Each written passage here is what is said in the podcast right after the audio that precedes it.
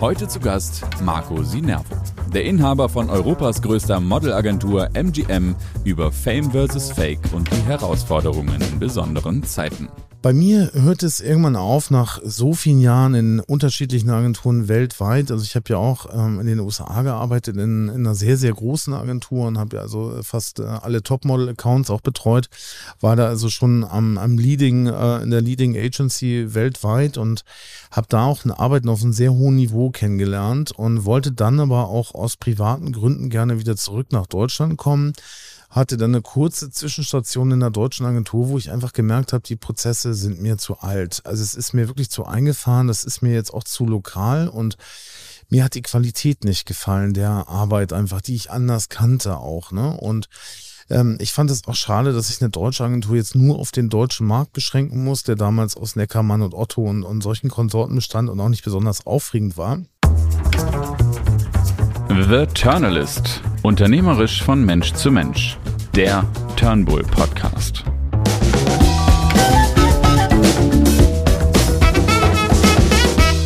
Marco, herzlich willkommen zu The Turnalist. Ja, vielen Dank. Marco, du bist seit vielen, vielen Jahren in der Modelbranche tätig und inzwischen seit 2007 im eigenen Unternehmen mit ja. MGM Models. Und du hast dieses Unternehmen entwickelt zu einem der führenden in Europa. Und ich freue mich sehr darüber, mit dir in den kommenden Minuten über diese Entwicklung des Unternehmens und deine eigene unternehmerische Entwicklung zu sprechen. Und bevor wir darauf kommen und damit wir es besser nachvollziehen können, lass uns mal ganz zurückgehen, sozusagen auf los. Wo bist du geboren, wo bist du und wie bist du aufgewachsen? Ja, ich bin ein Hamburger Jung, so hier aufgewachsen, wobei meine, wir ein sehr multikulturelles Haus sind. Also meine Mutter ist Finnin, mein Vater ist Italiener. Oh. Und die sind aber, äh, haben sich damals in Paris kennengelernt, sind nach Hamburg gezogen. Und hier bin ich dann auch aufgewachsen in den Walddörfern in Hummelsbüttel, ganz beschaulich. Mhm. Und bin auch sehr mit Hamburg verwurzelt und mag die Stadt auch sehr gerne. Hab dann später in späteren Nebenstationen auch im Ausland gelebt, auch in New York mhm. eine Weile. Aber es hat mich trotzdem immer wieder zurückgezogen, weil Hamburg ist wirklich meine Heimat. Mhm. Gerne zur Schule gegangen?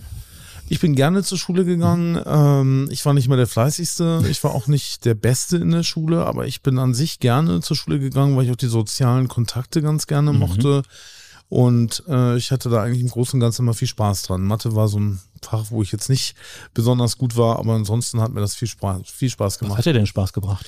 Ach, ich mochte Deutsch, ich mochte Geschichte unheimlich gerne, so mhm. äh, die in die alten Zeiten einsteigen. Ich fand Physik auch ganz spannend, äh, Chemie, also so Naturwissenschaften fand ich gut, Sportunterricht mochte ich. Also so im Großen und Ganzen hatte ich eigentlich Freude an fast allem bis auf Mathematik. Gab es denn damals schon so diesen Berufswunsch, also nicht jetzt so der typische kleine Jungsberufswunsch, Lokomotivführer oder ähnliches, sondern ja. etwas, wo du sagst, das ist das Ziel, das du damals hattest oder vielleicht auch durchs Elternhaus geprägt, so die, die Anforderung, jung werd Arzt oder Jurist? Also äh, Modelagent war für mich, den Beruf gab es gar nicht tatsächlich. Ja. Also ich meine, damals habe ich noch nicht drüber nachgedacht. Ich wusste wahrscheinlich auch noch nicht mal, was ein Model ist. Ne? Also ich habe mir ab und zu mal den Otto-Katalog angeguckt, aber wie das Business oder die Mechanik dahinter funktioniert, das konnte ich mir jetzt nicht so ganz vorstellen. Für mich waren es eher auch so Dinge wie, wie äh, Pilot oder äh, so was in der Richtung. Ne? Also typische Jungs-Ideale. Äh, mhm. Aber es war für dich nicht klar, dass du selber unternehmerisch tätig werden würdest oder kommst du aus einem unternehmerisch geprägten Haushalt? Nee, ich komme nicht aus einem unternehmerischen geprägten Haushalt und ich habe auch darüber auch nicht so nachgedacht. Also natürlich war das auch immer so ein Wunsch, irgendwo Geschäftsführer zu sein oder Chef, Direktor, sowas in der Richtung, ne? als wenn ich jetzt ganz jung war. Aber so direkt äh, eine unternehmerische Laufbahn äh, anzustreben, das hatte ich auch nicht hm. wirklich. Wie bist du dann in deinem Berufsleben gestartet? Ich bin dann durch eine gute Freundin von mir, ähm, die sich ihre Termine abholen wollte bei einer Modelagentur, ähm, in dieser Modelagentur äh, gelandet im Foyer und dann lief die Chefin da rum und sagte, Mensch Junge, du kannst ja auch ein Praktikum machen. Womit ich sie dann, äh, ich guckte sie dann so mit ganz großen Augen an, hat einen Blick in die Halle geworfen, wo die ganzen äh, Modelbooker saßen und die ganzen Models rein und raus gingen äh, jeder auf verschiedenen Sprachen da telefoniert hat und das fand ich natürlich mega spannend und bin dann ganz ähm, spontan aus dem Effekt heraus da gelandet als Praktikant, ein Jahr lang wirklich tatsächlich in der mhm. Kopierkammer. Mehr habe ich nicht getan und habe dann wirklich den ganzen Tag Modelbücher kopiert und Für irgendwie. Wen? Für wen hast du die kopiert? Äh, für die ganzen Models. Mhm. Okay. Und habe dann da Model, also oder habe Leuten Kaffee gebracht oder oder irgendwie so Hilfsaufgaben gemacht und das war schon eine echte Härte, muss man sagen, aber es hat trotzdem Spaß gemacht und äh, ich habe das sozusagen von der Pike auf an gelernt und habe dann so die Basics, die man in dem äh, Beruf lernt, so in den nächsten Jahren vermittelt bekommen und das hat mir irgendwie sehr viel Spaß gemacht und glaube ich hat auch meine Talente ganz gut angesprochen. Was sind das für Basics? Was, Basics? Was macht diesen Beruf aus? Der Beruf ist so gleichermaßen kreativ, weil man viel mit Bildern arbeiten muss, also mit mhm. Bildauswahlen. Man muss also ein ganz gutes, äh, ganz gutes äh, Gefühl für Ästhetik haben. Man muss die Bildsprache der Kunden auch ganz gut verstehen können, also Bilder lesen können. Auch äh, so, so ein Bild, so wie ihr es jetzt seht, ist ja auch immer irgendwie ein Kunstwerk. Da gehört ja ganz viel dazu. Da ist das Model, da ist das Haare, Make-up dabei. Heutzutage natürlich auch Retouch und es muss so eine ganz gewisse ähm, ähm, Optik irgendwie haben, die äh, man gut findet. Und das ist nicht ganz so einfach, das auch zu erstellen. Und das Model natürlich selber kann auch noch viel aus sich machen, so im Laufe der Entwicklung. Also Anfänger, die können sich da nicht bewegen und später werden die besser und setzen Dinge besser um. Also da ist schon viel drin in so einem Bild. Also man muss ähm, mhm. kreativ sein und zum anderen auch sehr organisationsfreudig, ähm, denn man muss viele Dinge auf einmal handeln. Man hat viele Models, die man betreut, viele Buchungen, viele Reisebuchungen, Flüge, Management, Aufgaben, die man machen muss. Und da muss man wirklich auch sehr, sehr genau und sehr akkurat arbeiten. Und zum Dritten ist der Job auch sehr vertriebslastig tatsächlich auch, dass man äh, wirklich auch gucken muss, dass man natürlich auch seine Models an Mann bringen muss und mhm. das auch weltweit bei Kunden. Also wir haben einfach diese drei Pfeiler. Es ist ein kreativer Beruf, ein sehr operativer Beruf, ähm, auch im Vertriebssinne und äh, hat auf jeden Fall auch eine sehr ähm, organisatorische ähm, Komponente dabei. Du hast das also dann quasi von der Pike auf gelernt. Das war mhm. aber, oder klingt für mich jetzt nicht nach Ausbildung, sondern bist einfach sozusagen dann über diese Freundin in dieser Agentur, das war hier in mhm, Hamburg, genau. Mhm. Äh, reingerutscht. Ja, genau. Eine Ausbildung habe ich nicht gemacht. Meine mhm. Eltern fanden das natürlich überhaupt nicht komisch. Irgendwie. Was haben die dazu gesagt? Ja, absurd, äh, surreal. Ne? Das war jetzt mhm. irgendwie damals auch noch gar nicht denkbar, weil meine Freunde sind dann irgendwie zur Bank gegangen oder irgendwie haben studiert und ich hatte dann also keine Ausbildung tatsächlich. Das war ein bisschen... Mhm ja, sehr, sehr zum Leidwesen meiner Eltern, aber es gab eben keinen Ausbildungsberuf, der das abbildet und so einen äh, sehr exotischen Job, wie ich ihn habe, den kannst du wirklich einfach nur lernen, indem du ihn machst, also Learning mhm. by Doing. Und ich habe dann eben auf eine Ausbildung dann gepfiffen und habe gesagt, ich mache es jetzt einfach mal. Mhm. Ja, wie sehen deine Eltern das in der Zwischenzeit? Haben die das verknust? Da hat sich doch noch was entwickelt ja, aus dem Jungen? Ja, mittlerweile, wenn sie mich dann in meinem Haus am Leinfahrt besuchen kommen, dann sagen sie, okay, das war in Ordnung. ne? so, also das geht dann. Ne? Aber das war natürlich jetzt auch damals auch ein gut gemeinter äh, Gedanke und das mhm. verstehe ich auch und das würde ich als Elternteil heute ganz genauso sehen. Wobei sich heute die Welt ja auch nochmal sehr, sehr äh, viel weiterentwickelt hat und äh, nichts mehr so in Stein gemeißelt ist, wie es damals war. Aber wir haben damals wirklich gedacht, eine Ausbildung ist wirklich essentiell fürs fürs Leben, fürs, für den Lebenslauf, ist es ja heute auch alles nicht mehr. Ne? Mhm. Du hast stattdessen ganz viel Erfahrung gesammelt ja, und das war genau. ja in den 90er Jahren, Ende der 90er Jahre auch noch eine ganz andere Zeit.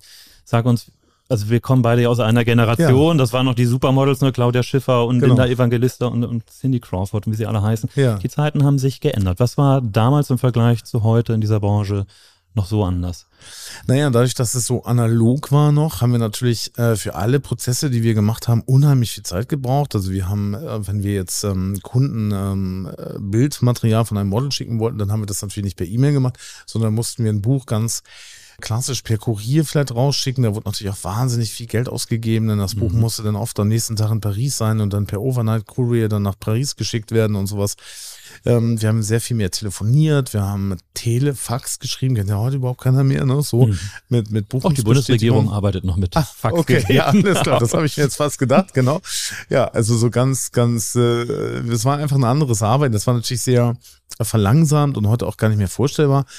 Für mich persönlich war es schön, ähm, weil man doch ein bisschen entschleunigt war und auch nicht so Burnout gefährdet und, und irgendwo so ein bisschen auch gucken konnte, dass man äh, auch hinterherkommt mit der Arbeit. Das ist heute mhm. irgendwie schwieriger geworden. Ne? Naja, und dann wurden natürlich andere Gagen gezahlt. Das Ganze hatte viel, viel mehr Glamour, viel mehr Zauber. Damals gab es dann Gagen irgendwie, die waren utopisch hoch und die äh, Kunden haben auch nur zweimal eigentlich pro Jahr geshootet, die großen. Das waren dann die großen Saisons. Also wo sie dann ihre Kollektionen vorgestellt haben und es wurde auch nicht so viel produziert. Für die Models waren das dann so 10, 12 ähm, Bilder am Tag, die sie aufgenommen mhm. haben an äh, traumhaften Locations in Mauritius, in Miami, in äh, Südamerika, also überall, wo es Spaß macht und wo es gut aussieht. Und das ist natürlich heute alles nicht mehr so. Warum ist das nicht mehr so? Ist das rein durch die Digitalisierung, durch die Beschleunigung der Kollektion gekommen oder ja? Ja, ja, also wir haben so ein, äh, ich denke mal so, wir haben äh, Fast Fashion ist eine, spielt eine große Rolle. Also Digitalisierung ist natürlich sowieso der Grundstock des Ganzen. Das hat mhm. natürlich die Welt unheimlich beschleunigt in, in allen Bereichen, in jedem Prozess. Bei uns in der Mode kam die Fast Fashion Situation dazu. Also die Kunden haben immer mehr, mehr produziert. Also es gibt ja heute nicht nur noch zweimal pro Jahr Kollektionen, sondern Kunden machen ganzjährig, äh, sagen wir fast schon monatlich Kollektionen, die sie neu rausbringen. Das heißt, der Modelbedarf ist natürlich enorm gewachsen. Das Budget ist aber nicht unbedingt größer. Ähm, wir haben äh, in der Digitalisierung natürlich auch in der Zusammenarbeit E-Mail ähm, ganz andere Möglichkeiten miteinander uns weltweit zu vernetzen und zu arbeiten und können sehr viel schneller auch Entscheidungen treffen wir sind viel globaler auch geworden in mhm. der, in der Arbeit. Äh, also wir haben heute Kunden, also wirklich, also europaweit, also wir beschränken uns nicht nur noch auf Deutschland und auch ähm, rüber in die Staaten, auch viel USA-Business und ein bisschen Asien-Business. Das heißt, also man ist auch viel zu ganz anderen Zeiten auch noch erreichbar, gezwungener mhm.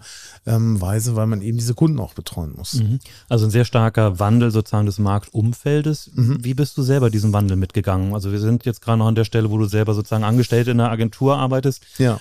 Wann war für dich der Zeitpunkt gekommen, selber unternehmerisch dich zu versuchen? Bei mir hört es irgendwann auf nach so vielen Jahren in unterschiedlichen Agenturen weltweit. Also ich habe ja auch ähm, in den USA gearbeitet, in, mhm. in einer sehr, sehr großen Agentur und habe ja also fast äh, alle Topmodel-Accounts auch betreut. War da also schon am, am Leading, äh, in der Leading Agency weltweit und habe da auch ein Arbeiten auf einem sehr hohen Niveau kennengelernt und wollte dann aber auch aus privaten Gründen gerne wieder zurück nach Deutschland kommen hatte dann eine kurze Zwischenstation in der deutschen Agentur, wo ich einfach gemerkt habe, die Prozesse sind mir zu alt. Also es ist mhm. mir wirklich zu eingefahren, das ist mir jetzt auch zu lokal und mir hat die Qualität nicht gefallen der Arbeit einfach, die ich anders kannte auch. Ne? Und mhm. ähm, ich fand es auch schade, dass ich eine deutsche Agentur jetzt nur auf den deutschen Markt beschränken muss, der damals aus Neckermann und Otto und, und solchen Konsorten bestand und auch nicht besonders aufregend war. Genau, also es war in, in Deutschland einfach eben alles sehr, sehr eingefahren und sehr altbacken. Und da habe ich mir einfach überlegt, ich möchte meine eigene Agentur gründen. Ich habe damals überhaupt nicht den monetären Aspekt im Kopf gehabt, mhm. sondern es war eben mehr was selbstverwirklichend. Das, also ich wie ein Künstler, der jetzt irgendwie was wirklich eigenes machen möchte und habe dann meine Agentur äh, über Nacht gegründet in so einer zwei Zimmer Altbauwohnung in Was Eppendorf. heißt über Nacht? War das wirklich so, so spontan? Ja, also über Nacht ist jetzt ein bisschen übertrieben, aber ich würde sagen, ich habe gekündigt, habe dann um eine ähm, vorzeitige Auflösung des Vertrages gebeten und habe dann also in einer zwei Zimmer Altbauwohnung in Eppendorf angefangen, Business zu machen. Und das fand ich total exciting damals und total mhm. spannend und habe dann meine ganzen Kontakte angerufen und habe dann am zweiten Tag schon die erste große Buchung gemacht und ich hatte dann damals eine Buchhalterin, die war ganz lustig, die kam gar nicht vom Fach. Und dann habe ich sie ähm, gerufen, die saß damals in der Küche und meinte ich so, du Irmi, wir müssen jetzt mal eine Rechnung schreiben. Und dann war die also völlig aufgeregt und meinte, oh Mann, wir brauchen erstmal einen Steuerberater und so. Und mhm. so ging das dann los und äh, so haben wir angefangen zu arbeiten. Und das war sehr cool und es hat sehr viel Spaß gemacht. Und an die Zeit erinnere ich mich auch immer noch sehr, sehr gerne zurück. Wenn du sagst, es war für dich ein Teil der Selbstverwirklichung, was, was wolltest du da vor allem verwirklichen? Waren es die handwerklichen Aspekte, es einfach besser zu machen von den Prozessen her? Weil wir sprechen ja jetzt schon über einen Zeitpunkt, na, das iPhone war noch nicht da, aber mhm. Digitalisierung schimmerte schon so am, am Horizont. Oder war es eher diese, diese kreative Komponente, die du aus der Internationalität vorher kennengelernt hattest, die du damit einbringen wolltest? Also ich habe am Schluss in Deutschland einfach gemerkt, ich stehe nicht hinter dem, was ich da vertrete. Also ich finde, mhm. als Modelmanager musst du natürlich hinter dem ähm, was du vertrittst hinter den Models auch wirklich stehen und sagen, okay, die möchte ich jetzt gerne der Welt präsentieren und ich ähm, finde das, was ich hier tue, gut und ich ähm, finde die Models, die ich äh, vermittel, auch gut.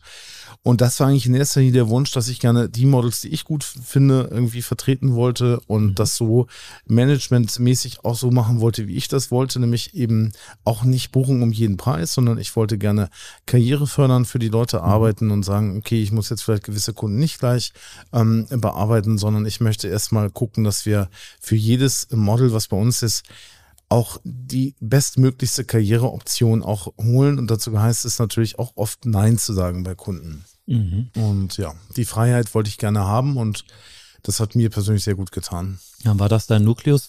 Wie hat sich das dann entwickelt? Wo kamen die ersten Kunden her? Kamen die aus dem Netzwerk? Kamen die über Empfehlungen? Wie bist du mhm. da hervorgegangen aus deiner Küche? Ja, also ich, genau, ich habe ja damals schon ziemlich lange in dem Business gearbeitet und man kannte mich natürlich auch und deshalb kannte ich natürlich auch alle Kunden und das hat sich rumgesprochen und dadurch, dass ich äh, jetzt ohne hier rumzuprallen zu wollen, aber immer ein sehr, sehr guter äh, Model Agent war, kamen die Leute natürlich dann auch zu mir und das hat sich dann auch sehr, sehr schnell sehr vergrößert. Mhm. Wo steht ihr heute? Wir machen Mitarbeitende jetzt, und ja, Models? Wir haben jetzt heute 65 Mitarbeiter festangestellte, wir haben 30 Freiberufler und wir haben jetzt letztes Jahr 19 1,5 Millionen Euro Umsatz gemacht. Das ist für eine Modelagentur schon mhm. ziemlich viel. Das Geschäftsmodell, erklär kurz, ihr bekommt im Grunde genommen eine Provision im Grunde genommen mhm. an dem Umsatz, der mit dem Model gemacht wird. Genau. Ich schätze mal so 20, 25, 30 Prozent. Ja, doch, über Geld redet man ja nicht. Ne? oh, du hast gerade den Umsatz genannt, aber also ja. es ist im Grunde genommen ein, ein reiner Provisionsanteil, ja, genau. würde ich genau. mir vorstellen. Ja, okay. Ihr macht Models. Ja. Wie viele habt ihr momentan sozusagen äh, im Katalog? Ja, 1300. 1300. Mhm. Ihr macht aber auch noch mehr, oder? Genau, wir machen Influencer und Influencer ist jetzt gerade ein Thema, was mhm. natürlich unheimlich boomt. Auch da ist ähm, wieder die Sache, also nicht alle Influencer laufen und nicht alles funktioniert, was man da so hört. Wir haben aber ein Influencer-Department jetzt gerade neu aufgemacht, mhm. ähm, wo wir mit Influencern arbeiten, die wir gut finden und auch hinter denen wir stehen können und die auch zu unserer Materie passen, also Fashion und, und Mode, die hier auch reinpassen. Wir machen jetzt nicht alles. Ne? Es gibt mhm. richtige Influencer-Agenturen, wo man auch äh, Influencer hat, äh, die sich mit, oder nennen wir sie Content Creator, das mögen Influencer immer lieber hören. Das ist eine schönere äh, Vokabel der Bezeichnung dafür. Die, es gibt ja auch äh, Content Creatoren, äh, die sich jetzt mit, mit äh, Ernährung oder mit, mit, mit Sport beschäftigen. Die passen natürlich jetzt bei uns nicht rein. Mhm. Wir haben das Thema Digitalisierung schon gestriffen im Zusammenhang mit Influencern. Was bedeutet Social Media für dein Geschäft? Insbesondere Instagram muss ja wahrscheinlich ein Gamechanger gewesen sein, oder? Für uns gar nicht so, weil ähm, also natürlich ist das erstmal äh, spielt das erstmal eine große Rolle tatsächlich klar und ich meine wir kommen natürlich damit auch in Berührung. Das heißt also ähm, Unsere Models sind ja teilweise auch dann, äh, haben ja große Accounts selber auch. Das heißt, dass die Kunden dann nicht nur das Model buchen, sondern auch, wenn sie eine große Audience haben, auch dann äh, das, das Model als Influencer buchen. Dann gibt es sogar einen Obolus obendrauf. Mhm. Ähm, das ist eigentlich eher ein Mehrgewinn für uns gewesen. Trotzdem unterscheidet der Kunde im Großen und Ganzen immer noch zwischen Model und Influencer. Also ein Model sieht gut aus und passt dann irgendwie gut in meine Werbung oder gut in meine Produktdarstellung und Influencer ist mehr vertrieblich gesehen, also jemand, der äh, in der Vermarktung hilft. Ne? Mhm. Und dadurch, dass wir jetzt beides haben, ist es natürlich optimal, aber ich würde nicht sagen, dass Influencer jetzt ein Konkurrenzmodell zu Models sind. Mhm. Wie viele habt ihr da momentan so unter Vertrag?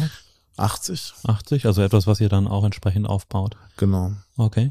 Wie nimmst du selber für dich diese unternehmerische Entwicklung wahr? Es war für dich ja auch ein weiter Weg. Ich kann mir vorstellen, auch mit, mit vielen Herausforderungen. Was waren so die wesentlichen Turning Points in der Geschichte von MGM Models, wo du sagst, das waren die Momente, da war es gut, dass ich diesen Weg gegangen bin oder vielleicht auch gut, weil ich, dass ich ihn nicht gegangen bin.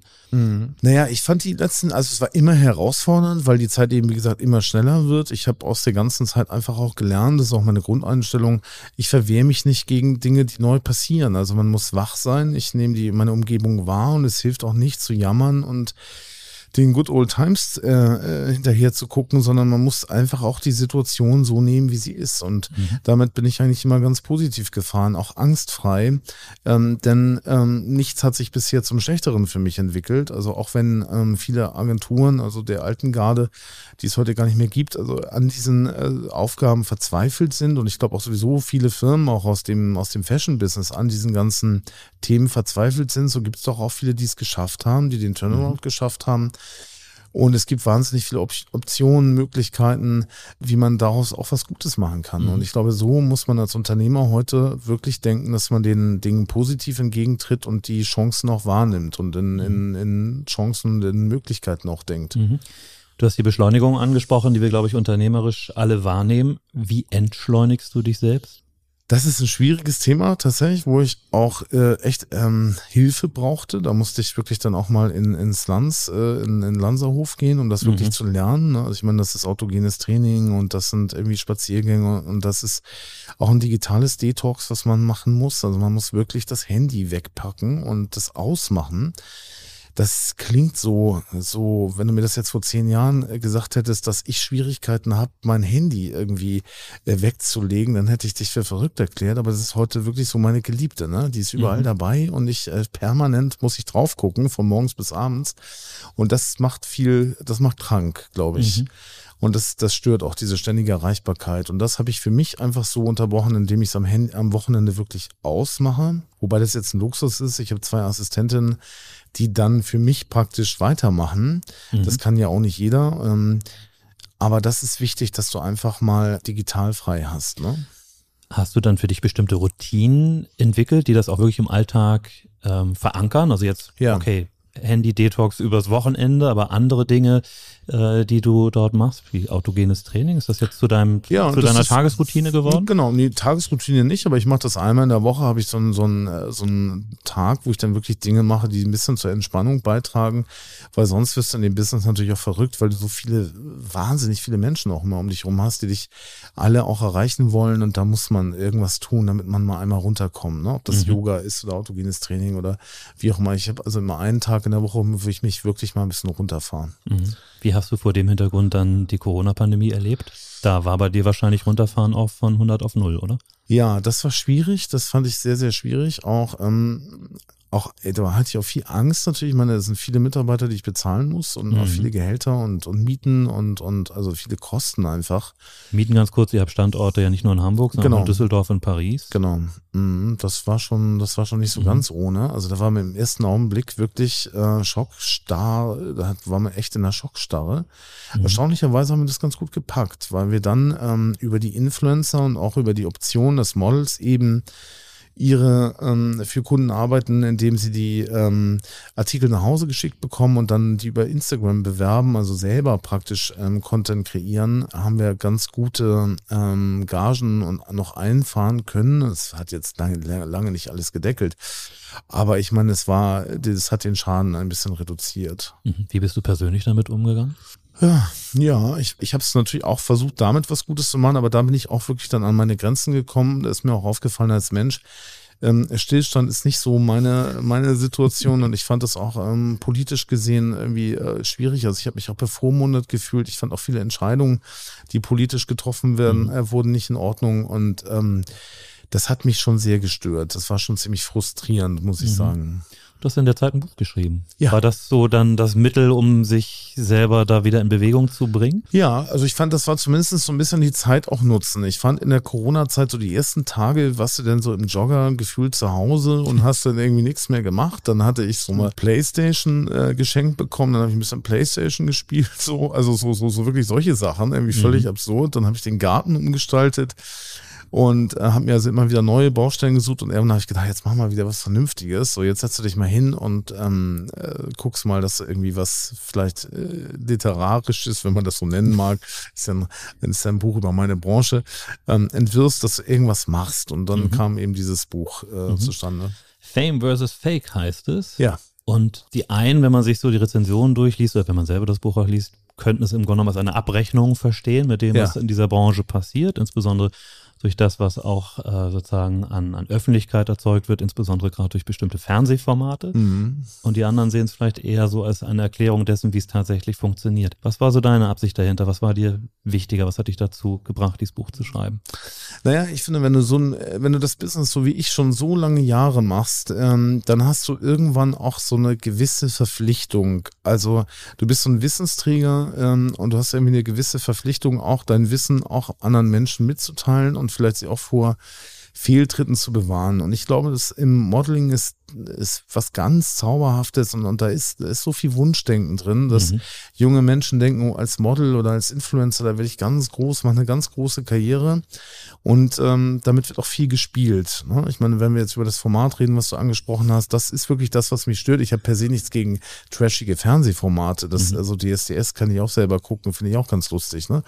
Aber ich finde es immer schwierig, wenn da äh, mit den Träumen von jungen Menschen gespielt wird und, und Menschen so ähm, eine falsche Realität einfach ähm, vorgespielt wird. Denn die jungen Mädchen und Jungs, die sich hier bewerben, und das sind wirklich viele, also wir haben mhm. 5, 6, 700 Bewerbungen im Monat, wow. die davon träumen, Model zu werden, die lassen ja dann doch auch vielleicht eine richtige Ausbildung hängen und sagen, mhm. ach Mensch, den, ich gehe jetzt doch mal so den Modelweg, ne? Mhm. Und machen denn das, was ich eben eingangs vor meiner Karriere erzählt hatte, dass ich dann eben gesagt habe, okay, ich mache jetzt keine Ausbildung. Das ist aber nicht für jeden geeignet. Und da muss man eben dann als Agentur auch wirklich ganz klar und ganz kritisch sagen, das passt oder das passt nicht. So wie nicht jeder Profisportler werden kann, mhm. kann auch nicht, oder, oder, oder äh, irgendwie Musiker, kann auch nicht jeder Model werden. Dann lass uns mal kurz darüber sprechen, was passt und was nicht. Ich vermute mal, es gibt ganz klare Kriterien wie äh, Länge, Breite, Größe, Konfektion. Was, was sind da die Kriterien? Ja, wir haben eine Größe immer von 1,75 aufwärts bei den Mädels bis 1,80. Dann hört es aber auch wieder auf. Ne? Also mhm. größer als 1,80 sollte es auch nicht sein. Und bei den Jungs ist es so ähm, 1,83 bis 1,88 und Konfektion liegen wir bei den Frauen bei 36 oder bei teilweise auch bei 34, 38, so, das ist so der mhm. Spielraum. Wir haben ja ganz groß die Debatte über Plus-Size und Diversity geführt und jetzt mhm. fand ich es ganz spannend. Ich habe jetzt gerade im Spiegel gelesen, ich glaube, die haben geschrieben, äh, Schluss mit Plus. Ja. Und die Süddeutsche hat geschrieben, ähm, die üppigen Zeiten sind vorbei. Also die haben eigentlich das aufgegriffen, was sich jetzt gerade in den Fashion-Shows in Mailand, Paris und äh, London auch gezeigt hat. Es ist eben kein Plus-Size mehr da. So, mhm. also es gab jetzt irgendwie ganz, ganz wenig Mädchen, die noch so in diesem kurvigen Bereich waren und alles andere ist verschwunden. Mhm. Und das hatte ich auch in dem Buch schon von äh, vor zwei Jahren eigentlich schon äh, geschrieben, dass das eigentlich auch so eine Trendgeschichte ist, ähm, die sich irgendwann dann auch wieder erledigt hat, wo viele Leute eben auch geschrieben haben, plus Size, damit kann man irre viel Geld verdienen und so kann man eben nicht. Und es ist mhm. eben auch nichts, was sich durchsetzt. Ne? Also kann man nicht, weil das ausschließlich punktuelle Aufträge sind oder nur einen kurzen Trend darstellt. Und dein Ziel ist es aber, die Models, die du bei dir hast, langfristig auch so auszustatten, dass sie gut mhm. davon leben können. Ja, also die, die Menschen wollen eben schöne andere Menschen sehen und die wollen sich auch gerne, auch wenn sie vielleicht selber ein bisschen mehr wiegen, auch gerne in ein äh, anderes Ideal reinträumen und die wollen das eben an anderen Menschen sehen, an schlanken, großen Menschen sehen, weil es dann einfach auch am besten aussieht. Mhm. Und das hat sich eben ähm, durchgesetzt oder das ist eben auch die ganze Zeit schon so. Und da gab es ja eben auch viele, äh, ja, viele Medien, die dann eben gesagt haben, okay, Diversity und Plus-Size-Model, neuer Traumberuf, ist es eben nicht. Damit mhm. kann man eben nicht ausreichend Geld verdienen. Mhm. Punkt. So. Jetzt kamen wir über die Kriterien, über die ja. harten Kriterien und stellen ja. fest, okay, es gibt dieses Schönheitsideal, was dann sozusagen auch, auch den Kern darstellt. Aber es gibt ja noch weitere Kriterien. Du sagtest das vorhin so schön, Models, mit denen du auch gerne arbeiten möchtest. Gibt es auch diese weichen Faktoren, also diese menschlichen Faktoren mhm. im Umgang? Naja, ich denke, die sind nicht nur, also das ist auch elementar, ist wichtig Ne? Ich meine, also man muss eine hohe soziale Kompetenz haben als mhm. Model. Mhm. Wenn man jetzt am Shooting mit einem Fotografen arbeitet, dann muss man natürlich auch irgendwie gut mit dem Fotografen oder dem Team interagieren. Wenn man jetzt Zicke ist, dann kommt man da auch nicht viel weiter.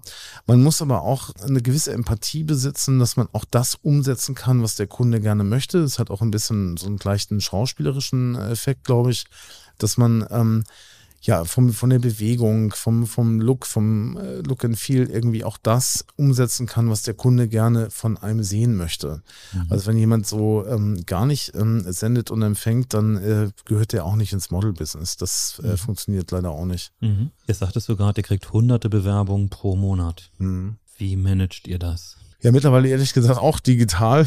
Also das heißt, wir haben wirklich tatsächlich ein System, was dann irgendwie ähm, ja relativ schnell äh, durch auch ähm, jemand, der hier sitzt und arbeitet, das wird natürlich alles gesichtet, aber schnell beantwortet werden okay. kann. Und das heißt, wie viel kommen durch pro Monat? Gibt es da so eine Zahl?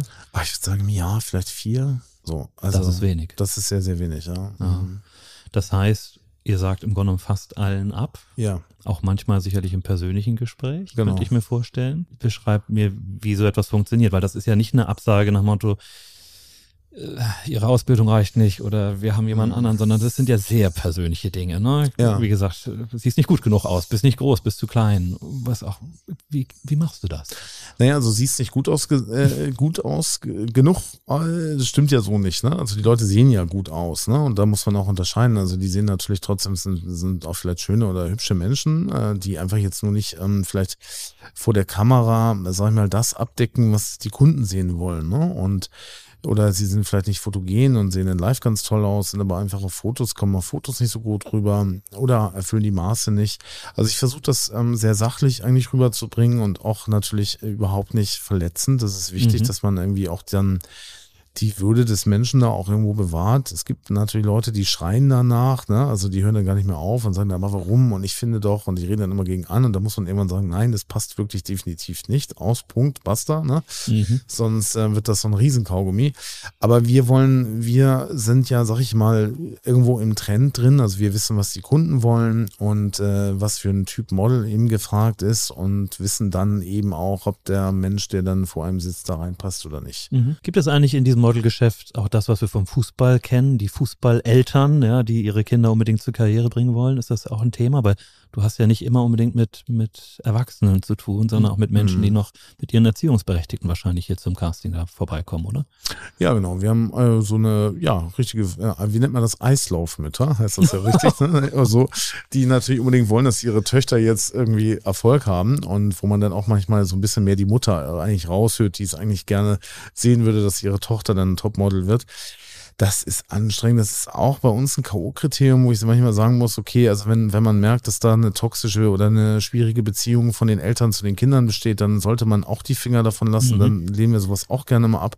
Also das hatte ich ja auch in meinem Buch geschrieben. Wir haben da schon absurdeste Sachen erlebt. Die eine Mutter, die da immer mit ihrem, mit ihrer Tochter hinterher gereist ist, die aber nicht das Geld hatte, dann irgendwie ähm, äh, in Hotels zu schlafen und dann da im Park übernachtet hat. Und dann rief mich Fendi an, das ist ein sehr großer italienischer Kunde und ein großes Modehaus, die sagten dann, Marco, also es kann nicht sein, dass die in unserem Park hier übernachtet, die Mutter. Mhm. Und die uriniert dann da noch bei uns hinter die Hecke und so. Ne? Also das ist dann schon wirklich schräg. Sowas haben wir alles erlebt.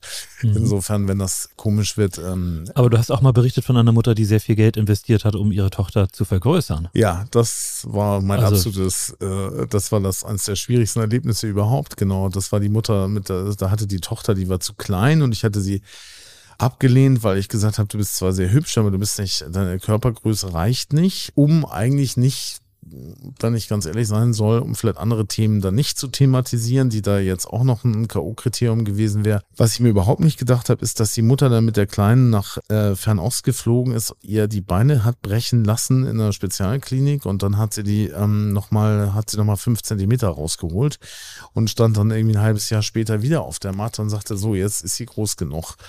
Und da war ich dann wirklich irgendwie auch sprachlos. Ne? Ja, ja. sowas gibt's auch.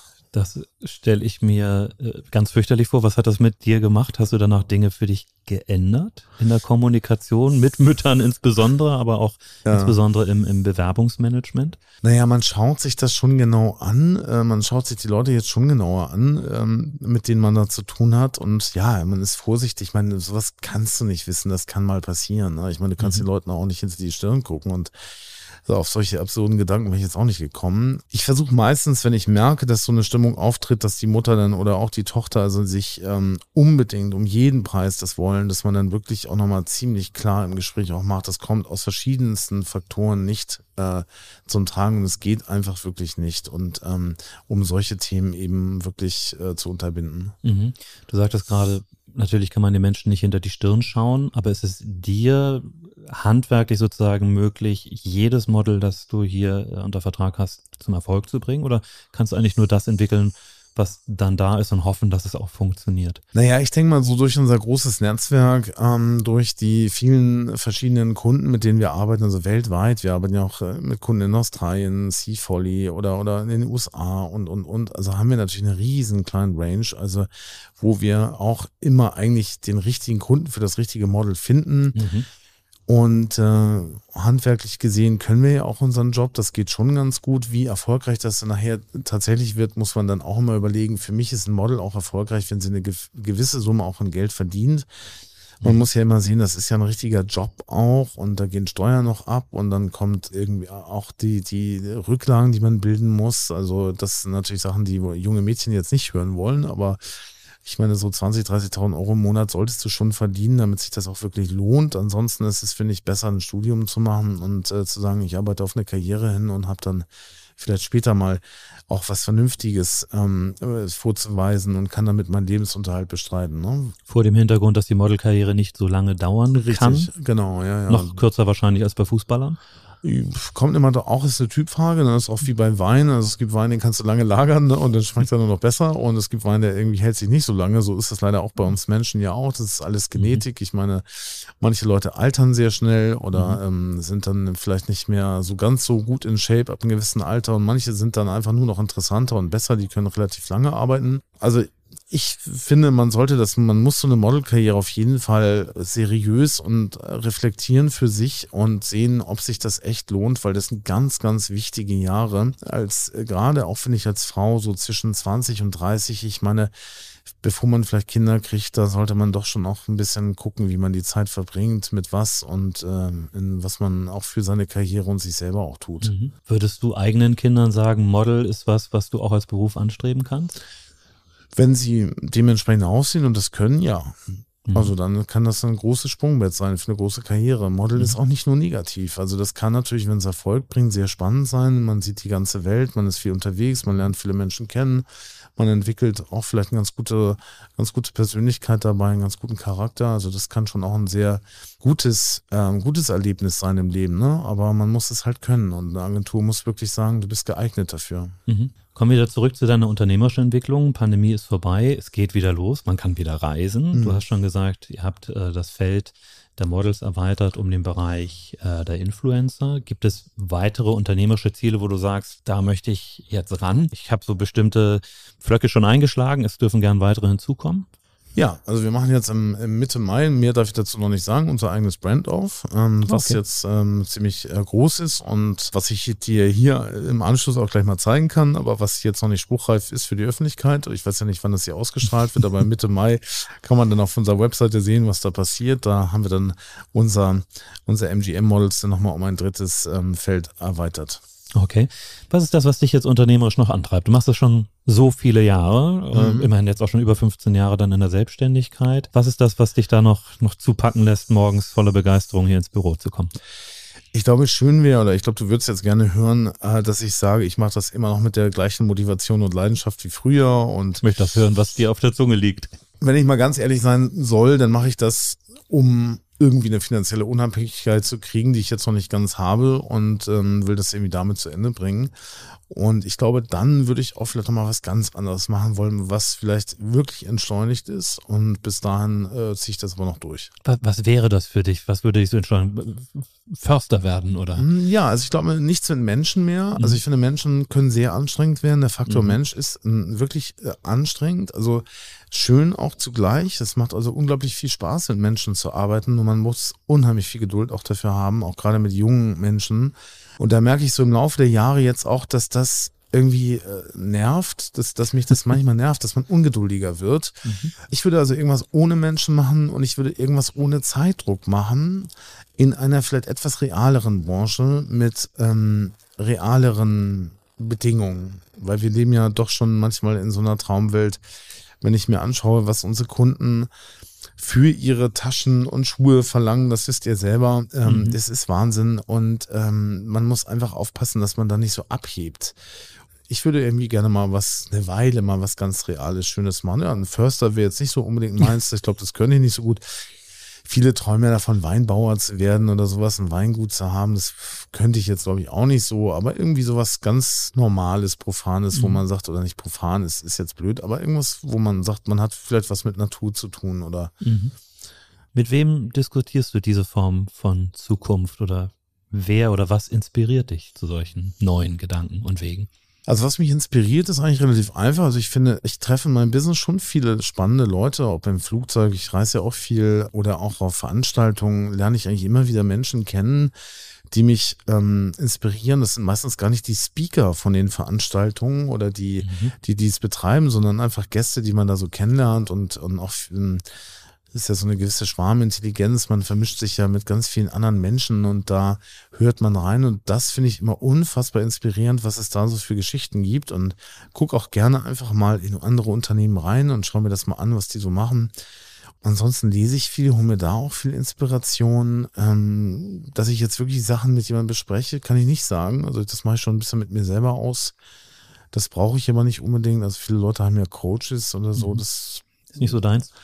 Ich habe es ein paar Mal ausprobiert. Ich hatte dann aber vielleicht auch das Pech, dass ich so etwas lebensfremde äh, Coaches hatte, die also mit der Realität nicht so viel zu tun hatten. Etwas professoral, etwas abgehoben und ähm, das hat mir jetzt persönlich nicht so viel gebracht. Nee. Mhm.